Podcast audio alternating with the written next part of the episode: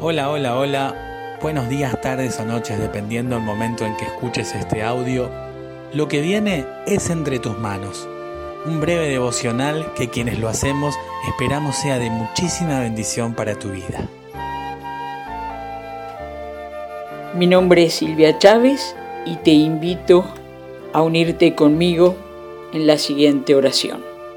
Que tu palabra nos renueve, nos anime nos exhorte. Estamos esperando con expectativa la llegada del Emanuel, Dios con nosotros, Dios con nosotras. Junto con la creación, los pájaros, las flores, los ángeles en el cielo, nuestras voces alaban al único Señor y Dios.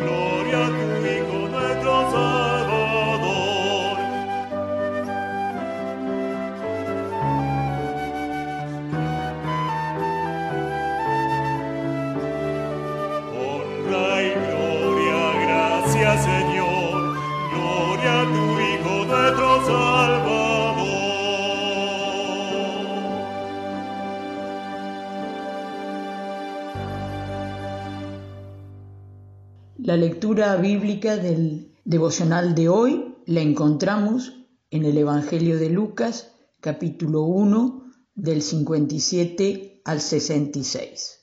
Al cumplirse el tiempo en que Isabel debía dar a luz, tuvo un hijo.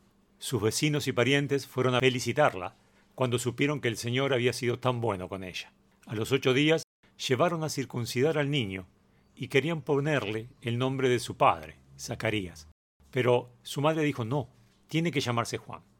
Le contestaron, no hay nadie en tu familia con ese nombre. Entonces preguntaron por señas al padre del niño para saber qué nombre quería ponerle. El padre pidió una tabla para escribir y escribió, su nombre es Juan. Y todos se quedaron admirados. En aquel mismo momento Zacarías volvió a hablar y comenzó a alabar a Dios. Todos los vecinos estaban asombrados y en toda la región montañosa de Judea se contaba lo sucedido. Todos los que lo oían se preguntaban a sí mismos, ¿qué llegará a ser este niño? Porque ciertamente el Señor mostraba su poder en favor de él. La espera terminó para Isabel y Zacarías. El hijo esperado, anhelado, clamado a Dios, ya estaba de este lado de la historia. ¿Cómo reaccionaron los parientes y los vecinos, vecinas de Isabel y Zacarías ante la noticia? Tres reacciones nos cuenta el relato de Lucas. Se alegraron con Isabel, se alegraron con ella porque el Señor había tenido misericordia, porque Dios había sido bondadoso con ella. Una mujer entrada en años, estéril, en su sangre corría la sangre de Aarón, esposa de sacerdote en Jerusalén, afrenta para la comunidad, para su pueblo, al pueblo a que ella pertenecía, el ser estéril. Dios había sido misericordioso con ella. Y sus parientes, sus vecinos, sus vecinas se alegraron con ella. La otra reacción del pueblo y los vecinos tiene que ver con la admiración y el temor reverente cuando Zacarías habla, reafirmando lo que había dicho su mujer, que su hijo se iba a llamar Juan. Les invade el asombro, temor reverente de todos los vecinos de las montañas alrededor, que reconocían a Zacarías a Isabel como personas de bien, seguidoras, obedientes, respetuosas de la ley de Dios. Y cuando escuchan que confirma que se llamará Juan, el hijo de ambos, y que sigue bendiciendo y alabando cuando su voz, sus palabras vuelven.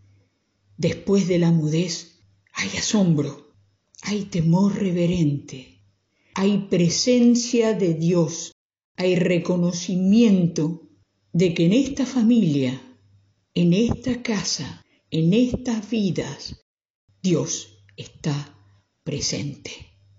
Y la tercera reacción de los vecinos de alrededor tiene que ver con preguntas. Al ver lo que Dios había hecho, estaba haciendo, cuando Dios se muestra, camina en una casa, en una familia, que la pasó mal durante mucho tiempo y que siguieron fieles al Señor, siguieron amando, adorando, obedeciendo al Dios de Abraham, Isaac, y de Jacob, cuando Dios irrumpe en esta familia que había perdido esperanza de hijo, pero no habían tirado la toalla, el pueblo y los vecinos se preguntan, ¿qué será este niño?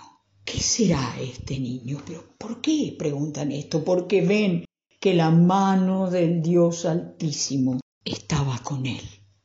Terminó la espera para la Isabel y el Zacarías. Llega Juan, que les recuerda que el Señor es misericordioso, que el Señor es bondadoso, que el Señor escucha. Dios ha mostrado su misericordia, la ha hecho grande en la vida de esta familia.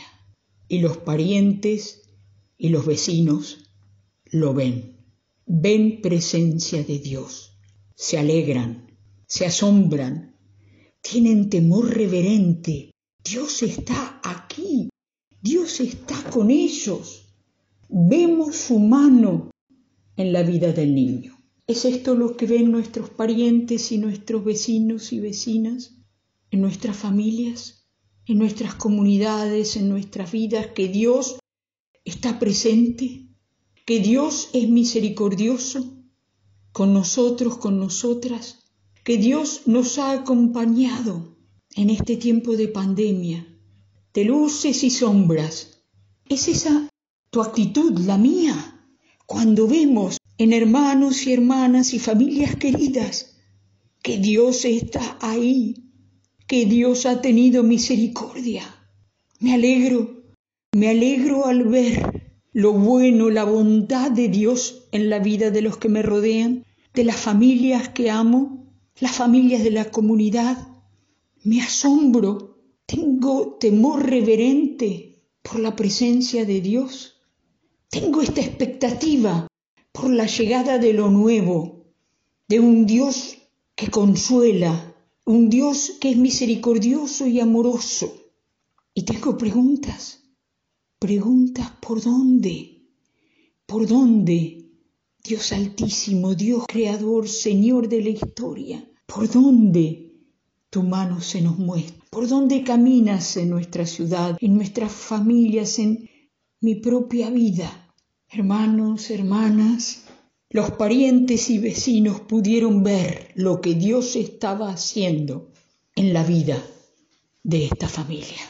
Zacarías e Isabel pudieron ver, gustar, disfrutar la misericordia y la bondad de Dios con la llegada de Juan. Isabel fue sacada de su afrenta en su comunidad. Zacarías, el sacerdote, el conocedor de la ley, tuvo presencia del Altísimo y su miedo se transformó en alabanza y bendición al darse cuenta que Dios estaba con él. Que así sea con nosotros, con nosotras. Si el tiempo de la bondad de Dios, de la respuesta de Dios ha llegado a tu vida, que la disfrutes, que la gustes y que tu familia y tus vecinos también la disfruten.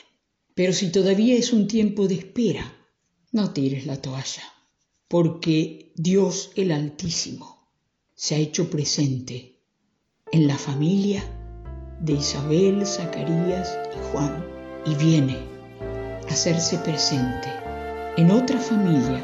El Emanuel viene para estar con nosotros, con nosotras. Que así sea. Gracias por escuchar Entre tus manos, un devocional presentado por la Iglesia Evangélica Metodista de Bernal. Podés conocernos en iglesiavernal.org. Te esperamos.